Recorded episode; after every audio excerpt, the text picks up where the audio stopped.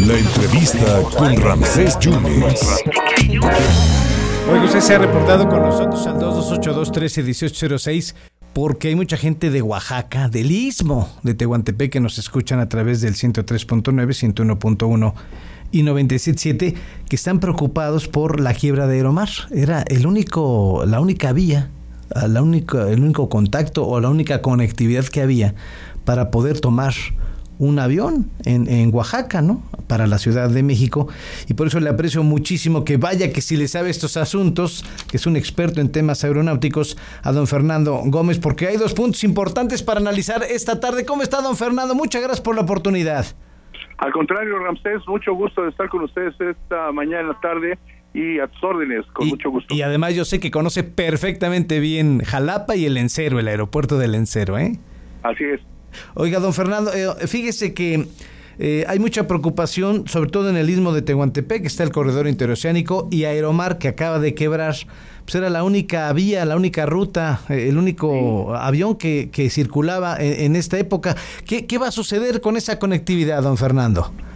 Pues se van a quedar eh, al descubierto, bueno, desatendidas ciertas rutas que cubría esta aerolínea en rutas muy identificadas como vuelos regionales, rutas que difícilmente otros aviones o otras aerolíneas podían cubrir, precisamente por el tipo de aeronave que utilizaban, un ATR francés de hélice, muy peculiar para este tipo de orografías o este tipo de vuelos cortos. Y en ese sentido, pues Jalapa siempre fue una ciudad, por ejemplo, muy atendida por esta aerolínea, eh, no obstante el clima, las neblinas, los cierres del aeropuerto, precisamente por esa condición, pero este difícilmente estará, entrará otra aerolínea a operar ahí. ¿Qué tendrán que hacer? Pues la alternativa es el transporte terrestre, sea camión, sea coche, pero y la otra es venir hasta la Ciudad de México, eh, terrestre y conectar vía aérea hacia el destino que vayas a requerir, sea nacional o en el extranjero. Es el problema.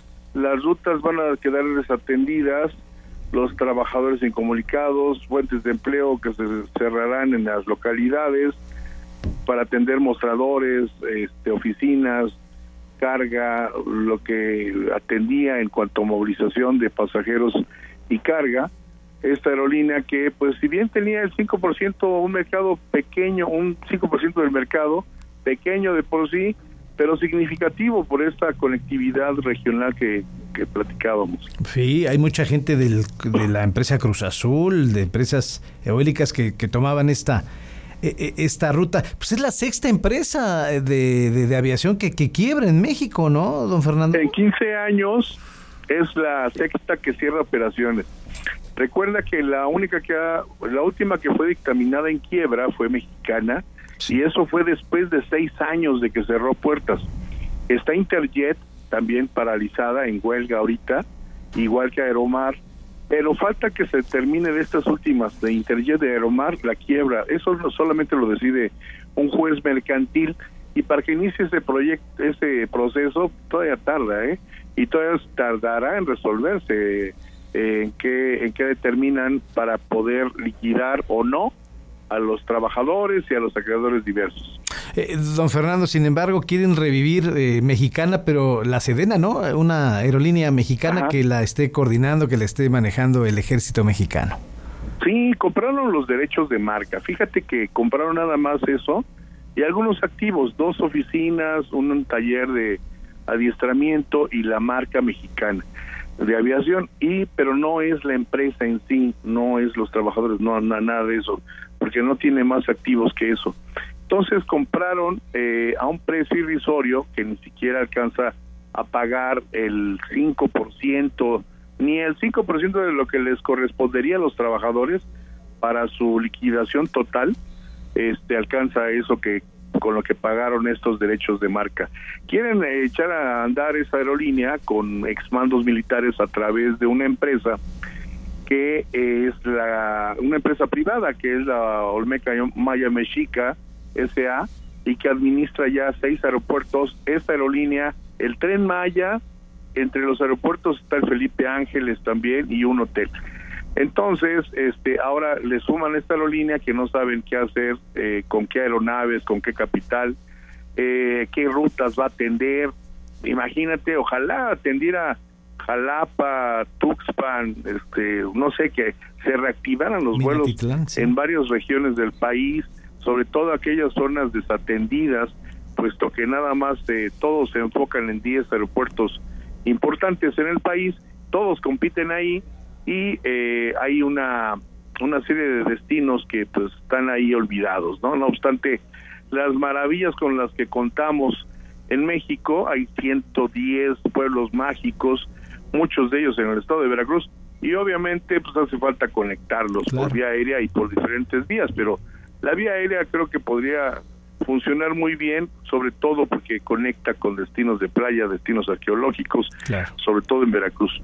Eh, don Fernando, y, para cerrar, pilotos, sobrecargos y, y también gente que está en el sindicato del sector aéreo, están dispuestos a llevar a cabo movilizaciones sociales, a acudir a la Cámara de Diputados y Senadores, porque no están nada de acuerdo con el famosísimo cabotaje, que ya serían empresas extranjeras entrando al interior de la República. Pues, ¿cómo está eso, don Fernando? Sí, está raro, porque fíjate que está prohibido en la Constitución, en la ley, que se hagan esos vuelos por parte de las líneas extranjeras. En la mayoría de parte de los países, en la mayoría de los países, no está permitido precisamente porque es para proteger a la industria aérea nacional respectiva. ¿Y qué pasa si los abren a aerolíneas extranjeras? Pues dice el presidente que podría haber mayor competencia, mayores rutas y por ende bajar los precios de los boletos. Sí, puede ser en el corto plazo, pero ellos tienen una capacidad de operar con más aviones, puesto que Estados Unidos, la más chiquita, tiene 500 o 1000 aviones. Y nosotros, sumando todos los aviones de todas las aerolíneas en México, apenas llegamos a 330, imagínate. No. tenemos capacidad para operar, para cubrir las rutas, competir en algunas que se vayan a abrir. Sí se va, ojalá se comunique mejor al país, se abaraten los precios, pero lo que va a pasar a la larga con la diferencia operativa y la diferencia de ventajas que tienen como por ejemplo acceso a financiamientos más baratos, tasas de interés más bajas, apoyos y subsidios del gobierno, de sus respectivos gobiernos, obviamente, no en México, eh, pues obviamente nos desplazarían en el mediano plazo. Y con ellos se volverían a incrementar las tarifas, obviamente, porque pues al estar ellos solos, al ya no tener competencia, al haber desplazado a la aviación doméstica, pues harían lo que quisieran en cuanto a precios y tarifas. Entonces sería como darnos un balazo en el pie. Este, por más que quisieran absorber a aeromosas, pilotos, aviones, pues no, no da para tanto. Entonces creo que ojalá lo piensen bien en el Congreso, los senadores, los diputados, y eh, piensen bien esta situación porque en ningún país se permite y donde se ha permitido es porque realmente son muy pobres los países, no hay industria doméstica, o sea, no hay aviación y por eso invitan a extranjeros a invertir y a desarrollar esas rutas. Y eh, pues obviamente en la experiencia se ha visto que donde se ha implementado en algunos que se han atrevido, como Panamá, pues los han desplazado feamente del mercado. Y, nada más está usted hablando de las líneas de Estados Unidos, porque también Francia, o la, bueno, podrían entrar todas, ¿no? Sí, todas. y además hay un convenio bilateral aéreo por cada país y en ese sentido, si tú le permites en México volar, se supone que con el convenio bilateral aéreo suscrito, ellos también tendrían que darte acceso a sus mercados internos. Sí, claro. Es decir, tendría que ser parejo. ¿Y tú crees que van a permitirlo mm. los franceses, los alemanes, los estadounidenses, canadienses, japoneses? Nunca, nunca lo van a permitir. Así Entonces, ahí también entraríamos en un galimatías, en una situación ilegal, técnico legal, pero pues eso habrá que resolverse. Pues yo creo que lo que le hace falta al presidente es que le acerquen mayor información porque es un mundo tan sutil, tan específico que ya haya un, eh, la empresa tú lo has de haber conocido, yo trabajé con ellos mucho tiempo con el grupo Hacking. Sí, sí, claro.